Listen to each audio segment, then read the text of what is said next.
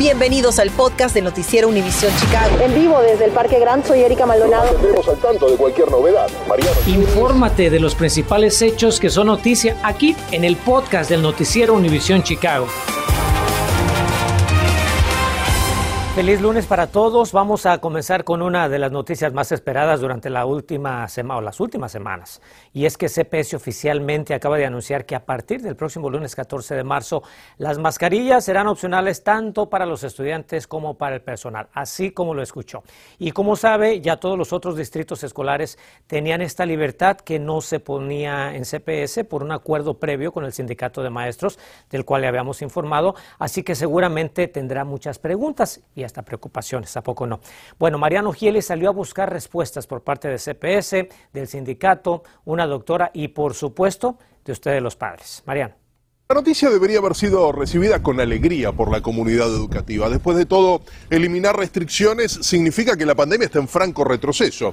Sin embargo, esta tarde, a la salida de clases aquí en la primaria Pierce, en el norte de la ciudad, lo que percibimos entre padres de estudiantes fue más que nada preocupación. Para los niños que están chiquitos todavía que no tienen vacunas, sí está, está difícil. Está difícil, ¿no? Da, da- da preocupación a los padres. Sí, sí, porque como están chiquitos todavía. Yo quisiera que todavía um, que pasara todavía más el frío para que mis niños dejen de usar las máscaras. Mis niños todavía van a usar las máscaras porque eso es optional, ¿no? Es preocupante, pero mi hija gracias Dios que tiene sus vacunas y ojalá que todos los papás opten por vacunar a sus niños en vez de la preocupación que vacunen mejor. Ahora, los índices de vacunación pueden leerse de dos formas. Por un lado, como indica CPS en una carta a los padres, los niveles aumentan progresivamente. El 64% de los estudiantes de entre 12 y 17 años ya se ha dado al menos una dosis de la vacuna, al igual que el 47% de los alumnos de 5 a 11 años de edad. Por otro, como aclara en un reporte esta mañana a la radio pública, el grave problema son las disparidades. Mientras tres cuartas partes de las 650 escuelas de CPS tienen un promedio de casi el 50% de los alumnos totalmente inmunizados, en las de mayoría de estudiantes blancos el número asciende al 70% y en las 50 escuelas más pobres del distrito desciende a un magro 10% de estudiantes totalmente vacunados. Por suerte, en la comunidad científica no hay tantos claroscuros. puede que haya muchos brotes de coronavirus dentro de estos niños, especialmente no estando protegidos con una vacuna. Por eso es que hacemos un llamado de alarma no solo a los líderes de las escuelas, sino también a los papás, que ya hay millones de niños que se han vacunado, que por favor los vacunen y los protejan. Tampoco hay dudas entre el liderazgo gremial. CTU entiende que de por medio hay un acuerdo que obliga a CPS a mantener las medidas de mitigación contra el COVID por lo menos hasta fin de año y amenaza con medidas de fuerza. El sindicato presentará una queja por prácticas laborales injustas contra el distrito. Le exigimos a CPS que negocie de buena fe esta decisión. Puede leerse en un comunicado que recibimos esta tarde. La buena noticia igualmente es que los casos siguen descendiendo paulatinamente. En un distrito con 330.000 estudiantes y 40.000 trabajadores, la semana pasada hubo apenas 205 contagios registrados y solo 551 personas en cuarentena. Pero si esta pandemia y la relación entre CPS y el sindicato de maestros nos han enseñado algo, es que cada decisión tiene sus consecuencias. Las relacionadas a esta noticia las conoceremos tarde o temprano. De eso no le quepa duda alguna. Mariano Gielis, Noticias Univision, Chicago. Y muchos se preguntan qué pasará con la orden de mascarillas en autobuses, trenes y aviones, pues el mandato de la Administración de Seguridad en el Transporte va a expirar el próximo 18 de marzo, a menos que sea extendido por el gobierno federal como ha sucedido antes. Si bien esa agencia no ha dado ningún indicio de si va a continuar la orden de mascarillas en la transportación pública, los Centros de Control y Prevención de Enfermedades sigue relajando sus recomendaciones sobre el uso del cubrebocas. Por supuesto que vamos a estar muy pendientes para traerles la información correspondiente conforme esté disponible. Y este lunes sigue disminuyendo la proliferación de la pandemia del coronavirus en Illinois. Vea usted, el Departamento de Salud Pública está reportando 1.329 nuevos casos de COVID, incluidos 40 decesos, todo en las últimas 24 horas. La tasa de positividad de contagios también sigue bajando para ubicarse, como puede ver, en 1.4% el día de hoy. Y las hospitalizaciones igualmente continúan disminuyendo con 843 pacientes con COVID a través del estado. Debemos señalar que durante la semana pasada Illinois registró 20% menos casos de coronavirus comparado con la semana anterior, así que vamos por buen camino hasta el momento. No hay que bajar la guardia, ¿verdad? Siguiendo ya con el tema, si usted necesita más pruebas caseras de COVID, ya las puede pedir completamente gratis. La administración Biden invita a toda la población a que solicite a partir de hoy los análisis clínicos gratuitos e incluso pueden pedirlos quienes ya lo hicieron anteriormente. La policía de Chicago emite una alerta comunitaria porque continúan los robos de taxis alternativos, pero esta tarde queremos presentarle un centro que va a ofrecerles importantes servicios a estos trabajadores. El administrador de una tienda y un experto financiero nos dan sus consejos para que cambie sus costumbres a la hora de ir al supermercado y dicen que hacer este cambio podría ahorrarle bastantes dólares. Infórmate de los principales hechos que son noticia aquí en el podcast de Noticiero Univisión Chicago. En una alerta local que está llegando a nuestra sala de redacción, evacúan la estación del tren Ogilvy, aquí en el centro de Chicago, debido a un paquete sospechoso. Las autoridades recibieron una llamada poco después de las 4 de la tarde sobre la presencia de una maleta. Hasta ahora no se reporta ningún herido y las autoridades ya están en la escena. Sabemos que muchos de ustedes utilizan esta estación para tomar el tren Metra a sus respectivos lugares de trabajo u hogares. Varias calles sobre la canal entre la Madison y la Clinton han sido cerradas en lo que culmina la investigación y las rutas del servicio de la CTA de autobuses han sido también pues desviadas. Esté muy atento, le vamos a tener más información en cuanto esté disponible, por supuesto. En muchas ocasiones en este noticiero le hemos informado de cómo los conductores de transporte compartido, muchos de los cuales son latinos, se han vuelto el blanco de los maleantes. Pero la buena noticia es que ya podrán contar con apoyo. Mi compañera Erika Maldonado ya está más que lista para contarnos. Buenas tardes, Erika, de qué se trata este tipo de ayuda y quiénes son los que la brindan. Enrique, muy buenas tardes. La ayuda y el apoyo del que tanto habla se va a ofrecer aquí en este centro que ves a mis espaldas, en el suburbio de Park Ridge, donde conductores de Lyft y de Uber van a poder contar con servicios tan básicos como baños limpios y un lugar para calentar su comida, pero también servicios de asesoría legal y muy importante de apoyo psicológico. Esto tras el, trauma que están sufriendo muchos de estos trabajadores cuando los amigos de lo ajeno les intentan robar sus vehículos. Pues no puede uno perder algo más valioso que pues algo material. Omar Villagrán comparte la amarga experiencia que vivió hace algunos meses cuando un supuesto pasajero intentó robarlo a punta de pistola. Antes de llegar al, al lugar acordado dentro de la aplicación, este, pues el tipo saca un arma pequeña, y es que en Chicago parecen no cesar los intentos de robos y robos armados a choferes de autos compartidos como Uber y Lyft. Por suerte, Omar logró evitar el suyo. Me percaté de lo que él ya estaba intentando, no sé, agredirme. Lo que hice, pues mi reacción fue el pararme en una gasolinería. Gracias a Dios había gente ahí en el momento en la cual pues yo me bajé y salí corriendo.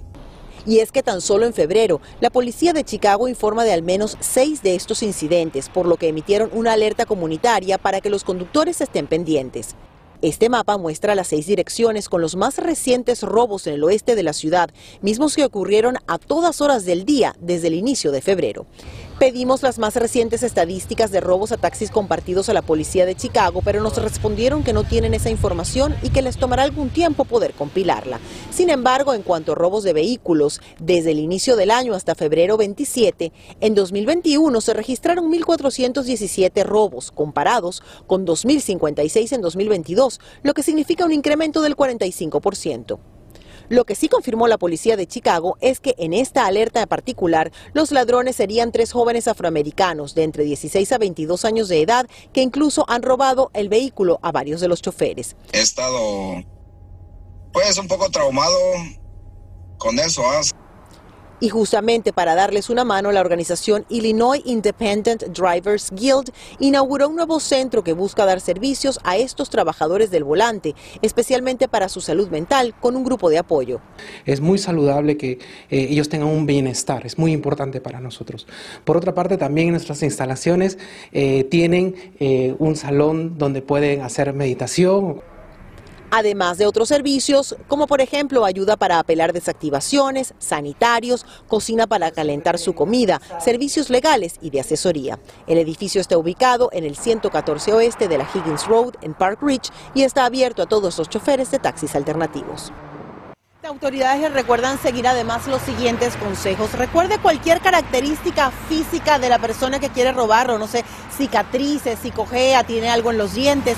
Nunca persiga a un agresor que huye, nunca se resista al robo y marque de inmediato el 911 para que la policía pueda asistirlo y permanezca hasta que las autoridades lleguen. En vivo desde Park Ridge, soy Erika Maldonado. Regreso contigo, Enrique, que tengas muy buenas tardes. Igualmente, gracias Erika, a a nuestro compañero Jorge Rodas. El aumento en los precios de la gasolina es un tema del que también le hemos estado informando y por eso hoy se lo queremos mostrar con datos exactos. Vea usted, para que note la diferencia eh, de precios en estas imágenes, la de la izquierda son los precios de una gasolinera al norte de Chicago del 25 de febrero y la de la derecha es la misma gasolinera, pero con los precios de hoy. ¿Qué le parece? Como puede ver, son más de 20 centavos en la gasolina más barata y 30 centavos más en la que le sigue.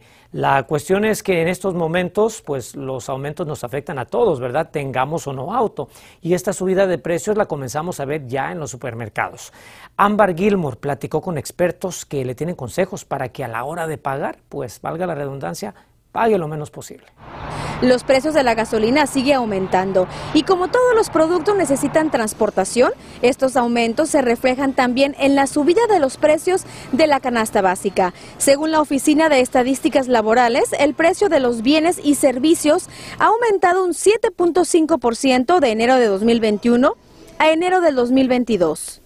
Bien, uno de los productos que ha subido bastante de precio, 12% en los últimos meses, es el marisco, el pescado, la carne, el pollo. Mire esto, a 6.99 estaba, está el día de hoy, pero hace solamente dos semanas estaba 4.99. Ha sido un 12% de incremento en los últimos meses. Y si a usted le gusta desayunar huevos, pues sepa que estos también aumentaron un 12%. Otro de los productos que también ha subido un 5% es las frutas y los vegetales. Según un estudio de ESRI que vigila la manera y los productos que uno compra, los consumidores gastan un promedio de 5.174 al año o aproximadamente 431 dólares al mes en compra. Señora Marta, ¿cómo le hace para poder ahorrar en el supermercado? Todo está carísimo. No, pues compro ahora sí que lo que necesito, porque pues para qué voy a llevar lo que no voy a usar y que se me dañe en el refrigerador y que lo tenga que tirar. Ahorita no estamos para estar tirando, está todo caro. ¿Será mejor esperar y ver si bajan los productos básicos en los próximos días? No, porque si me espero van a subir más, usted sabe bien eso. No, yo, yo le digo, ¿sabe qué? Voy a buscar a su lado, le doy la vuelta y, ahí voy apuntándolo, después digo, bueno, acá no vamos ahí. Así es como me ahorro mis centavitos. Otra manera de ahorrarse unos dólares es comprar los productos que están en oferta. Ahorita está todo subiendo bastante y ahorita, por así que normalmente estas papas las damos, eh, eh, serían aquí como unos, unos 2,49 centavos y nosotros las ponemos a 79, 89 y casi es, es lo mismo, sí. Para aprovechar las ofertas y el abastecimiento hay que madrugar, así dice el señor Ortiz. Eh, los productos llegan en, como a las 6 de la mañana, 5, y ya se empiezan a cargar aquí. Casi siempre es el lunes o lo que es el fin de semana. Para aprovechar las ofertas y que haya el abastecimiento también, y aprovechar las ofertas es venir los lunes en las mañanas, donde ya hay bastante producto, ¿Y están ofertas? El, producto está a todas horas, pero si es el producto reducido, en las mañanas temprano es cuando empiezan a llegar, es porque ya ven que es conveniente porque eh, se ahorran bastante, bastante, bastante. En lugar de gastar 20 dólares, con el producto reducido llegan a gastar como 4 dólares, 5 dólares. Otra manera de ahorrar es utilizando tarjetas que le den descuentos y cupones que le da la tienda y los fabricantes. Vale mucho la pena. Eh, estuve por un periodo de seis años, seis o siete años haciendo eh, los cupones y para mí ese, en ese tiempo aprendí muchísimo. ¿Cuánto más o menos en promedio te ahorraste haciendo lo de los cupones? Wow, yo digo miles de dólares, miles de dólares, miles, miles, miles de dólares. Hay que utilizar mucho las aplicaciones donde te dicen que está más económico ciertos productos, no comprar productos de marca, sino enfocarse solamente en los productos que son genéricos. Esto te va a servir a que te salga más económico las compras. Gracias, Erika. ¿Le gustaría ver más maestros bilingües en la escuela de sus hijos o convertirse en uno de ellos? Le contamos qué ocurrió que hoy más que nunca podría hacer esto posible. Continuamos con el podcast del noticiero Univisión Chicago. Nos despedimos con una gran oportunidad de desarrollo profesional. El gobierno federal entregó a Illinois un subsidio por 4 millones de dólares para pagar la matrícula de maestros que quieran enseñar inglés, ya que actualmente tiene 98 vacantes disponibles. Imagínense, los distritos escolares pagarán la licencia de todos los interesados. Pues les deseamos mucha suerte a todos los que tengan interés en convertirse en uno de esos maestros que hacen diferencia en las vidas de los niños. Gracias, nos veremos a las 10. Cuídense. Gracias por escuchar el podcast del noticiero Univisión Chicago. Puedes descubrir otros podcasts de Univisión en la aplicación de Euforia o en univision.com diagonal podcast.